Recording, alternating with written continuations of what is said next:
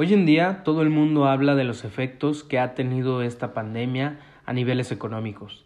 Pero ¿qué pasa con la educación? Incluso antes de la pandemia del COVID-19, el mundo ya entraba en una crisis de aprendizajes. Antes de la pandemia, 258 millones de niños y jóvenes en edad escolar estaban ya fuera de la escuela. Y una baja calidad educativa significaba que muchos de los niños que estaban escolarizados aprendían demasiado poco. Hola, yo soy Brian Weiss y este es mi podcast Del Mundo para ti. En el capítulo de hoy hablaremos de los efectos que ha tenido el COVID en la educación. Bienvenidos.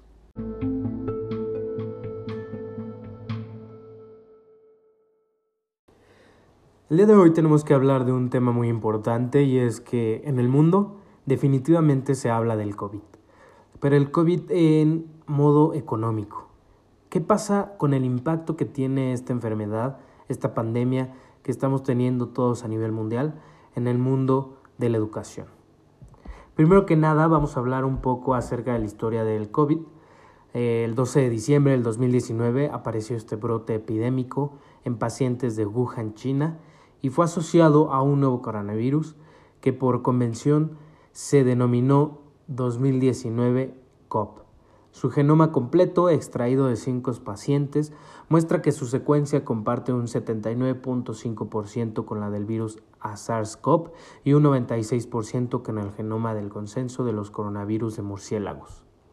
El 31 de diciembre del 2019, las autoridades chinas notificaron 27 casos de neumonía de origen desconocido, siete de ellos graves.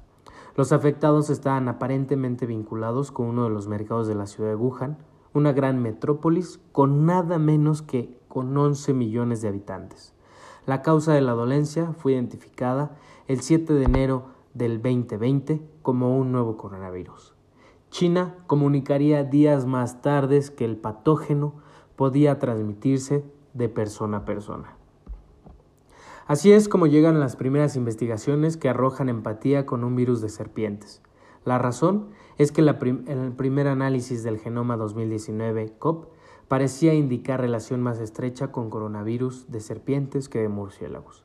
Sin embargo, dicho análisis utilizó una secuencia rápida de ADN con muchos errores.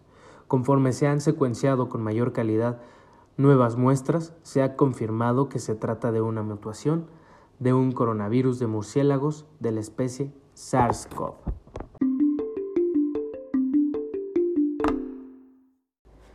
También tenemos que recordar que China compartió con la Organización Mundial de la Salud, la OMS, la secuencia genética del virus el 12 de enero del 2020, cinco días después de su identificación. Esto permitió crear un protocolo de diagnóstico específico con el que cuentan hoy en día todos los países miembros. Sin los análisis es prácticamente imposible distinguirlo de otro tipo de neumonía o incluso de una gripe. Las grandes hospitales cuentan con una tecnología llamada PCR que permite confirmar la infección por el virus en tan solo unas horas. Pero hay que recordar que incluso antes de la pandemia del COVID-19, el mundo ya enfrentaba una crisis de aprendizajes. Y es que la tasa de pobreza de aprendizajes en los países de ingreso bajo y de ingreso mediano era del 53%, lo que significaba que más de la mitad de los niños de 10 años no podían leer y comprender un relato sencillo, adecuado para su edad. Peor aún, la crisis no estaba distribuida de manera equitativa. Los niños y jóvenes más desfavorecidos eran quienes menos acceso tenían a las escuelas, con tasas de deserción escolar más altas y mayores déficits en el aprendizaje. Todo esto significa que el mundo ya estaba bastante alejado de poder cumplir con el objetivo de desarrollo sostenible que compromete a todas las naciones a garantizar que entre todos los objetivos ambiciosos, todas las niñas y todos los niños terminen la enseñanza primaria y secundaria que ha de ser gratuita, equitativa y de calidad.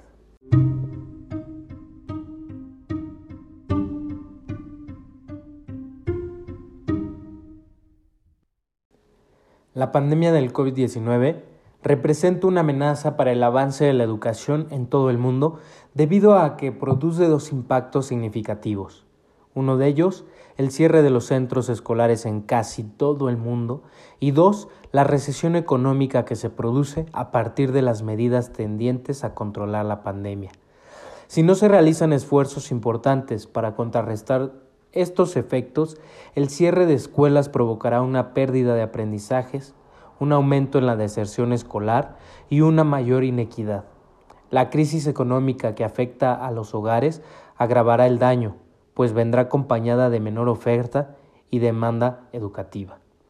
Estos dos impactos tendrán en conjunto un costo a largo plazo sobre el capital humano y el bienestar. Sin embargo, si los países reaccionan con rapidez para apoyar el aprendizaje continuo, podemos mitigar el daño e incluso convertir la recuperación en una nueva oportunidad. Las respuestas en materia política pública para lograr eso pueden resumirse en tres etapas que se superponen en enfrentar la pandemia, gestionar la continuidad y mejorar y acelerar el aprendizaje.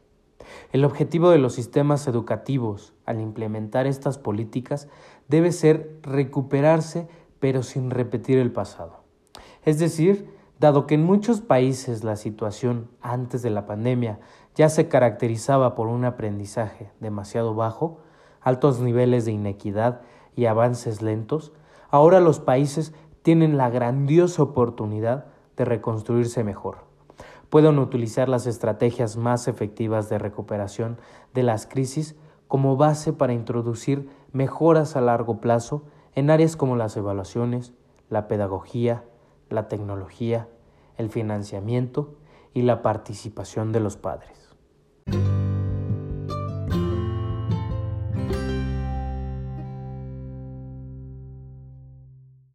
Sin embargo, creo que es posible contrarrestar estos impactos y convertir la crisis en oportunidad. El primer paso es sobrellevar correctamente el periodo de tiempo en el cual las escuelas permanecen cerradas a fin de proteger la salud y la seguridad y hacer lo posible por evitar la pérdida de aprendizaje en los estudiantes mediante la educación a distancia. Al mismo tiempo, creo que es necesario que los países comiencen a planificar la reapertura de las escuelas.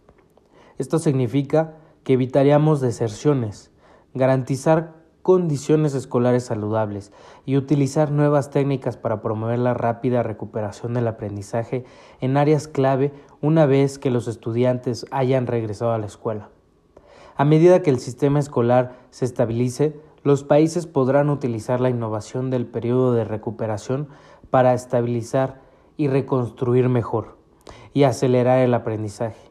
La clave está en que no debemos repetir las fallas que tenían los sistemas antes de la pandemia, sino apuntar a construir sistemas más adecuados que permitan que todos los estudiantes aprendan de manera acelerada.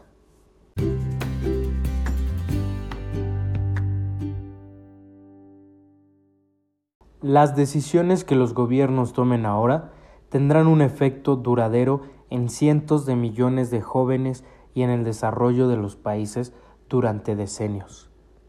Esto fue lo que comentó el secretario general de las Naciones Unidas cuando se le preguntó de las repercusiones inmediatas y de largo plazo en ámbitos como la educación. También compartió un documento político en donde exhorta a evitar que la crisis del aprendizaje que ya existía se convierta en una calamidad irreparable. Y nos da cuatro puntos en los que podemos actuar. Son cuatro terrenos que son recomendaciones esenciales y que el día de hoy vamos a compartir aquí para que tú y yo estemos en el mismo terreno. El primero de ellos es que en cuanto los gobiernos hayan controlado la transmisión local del COVID-19, se centren en reabrir las escuelas de manera segura, consultando y tomando en cuenta a todos los actores implicados, ya sea incluidos los padres de familia y los trabajadores del sector salud. En el segundo punto, nos dice que se dé prioridad a la educación en las decisiones presupuestales ya que antes de la pandemia los países de renta baja y media tenían un déficit de 1.5 millones de dólares anuales en el rubro educativo, ese déficit habría aumentado hasta en un 30%, por lo que las partidas para la educación deben incrementarse y es fundamental que la educación esté en el centro de los esfuerzos internacionales de solidaridad, desde la gestión de la deuda y las medidas de estímulo a los llamamientos humanitarios mundiales y la asistencia oficial para el desarrollo. Habrá que ver qué van a hacer los países para poder actuar de esta manera. El tercero es que las iniciativas de educación lleguen a quienes corren mayor riesgo de quedarse atrás, como las personas en situaciones de emergencia o crisis, los grupos minoritarios, los desplazados y las personas con discapacidades. Y el cuarto, pero no menos importante, que se dé un salto hacia sistemas progresistas que impartan educación de calidad para todos como una vía para lograr objetivos de desarrollo sostenible. Esto requiere inversiones en la alfabetización y las infraestructuras digitales, además del reforzamiento de los vínculos entre los sectores formal e informal dentro de la educación. Ahora que el mundo enfrenta niveles insostenibles de desigualdad, necesitamos la educación, este gran igualador, más que nunca. Debemos tomar medidas audaces ahora a fin de crear sistemas educativos de calidad, inclusivos y resilientes, adecuados para el futuro, enfatizó el secretario general de las Naciones Unidas. Y hoy en día aquí en este podcast nos hacemos unas preguntas muy importantes que nos ayudaría más bien que nos gustaría eh, que nos respondieras y que compartieras tu respuesta con nosotros a partir de nuestras redes sociales y con esto nos despedimos el día de hoy. Y una de estas preguntas sería, ¿cómo convertir la crisis en oportunidad, detener el daño y reconstruir mejor? ¿Qué políticas sociales deberán implementarse para enfrentar la pandemia? ¿La comunicación y la ayuda financiera será suficiente para prevenir la deserción escolar? Apóyanos con estas respuestas en nuestras redes sociales y nos dio muchísimo gusto haberte tenido en este programa el día de hoy. Síguenos acompañando en nuestro próximo capítulo.